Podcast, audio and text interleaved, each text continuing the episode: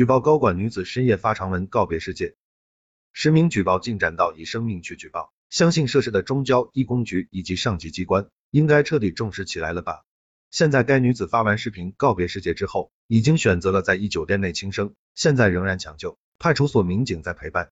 她的发文第一句让人看到了这个女孩的决心和不甘。还有两天就是我二十三岁生日，本来想再等等的，最终还是选择结束我的人生。在之前，她选择了实名举报。也就是说，他相信公平正义以及上级纪检部门和相关部门的后续调查，但是敷衍以及来自各方面的压力，让他最终崩溃了。最终，他决定将所有的材料交给一个记者，在其身后进行公布，自己选择以此来证明自己的举报属实。女孩的身世也很让人唏嘘，出生后被亲生父母抛弃，被养父母带大，结果碰到了这位国企的高管，也就是一公局总经济师王某某的欺骗玩弄，多次流产，在选择举报之后，又遭受敷衍推脱。而且还有网暴，一个不满二十三岁的女孩，怎么可能承受得住这么大的压力呢？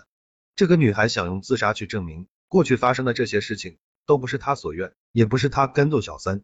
义工局作为一个国企单位，高管人员是有着党纪国法和上级监察机构的管辖的，那可绝对不是所谓的辞职了事。如果其涉嫌犯罪，公安机关要介入；如果其涉及违纪乱规、组织纪律要介入，哪能让人轻飘飘的辞职就算了结了呢？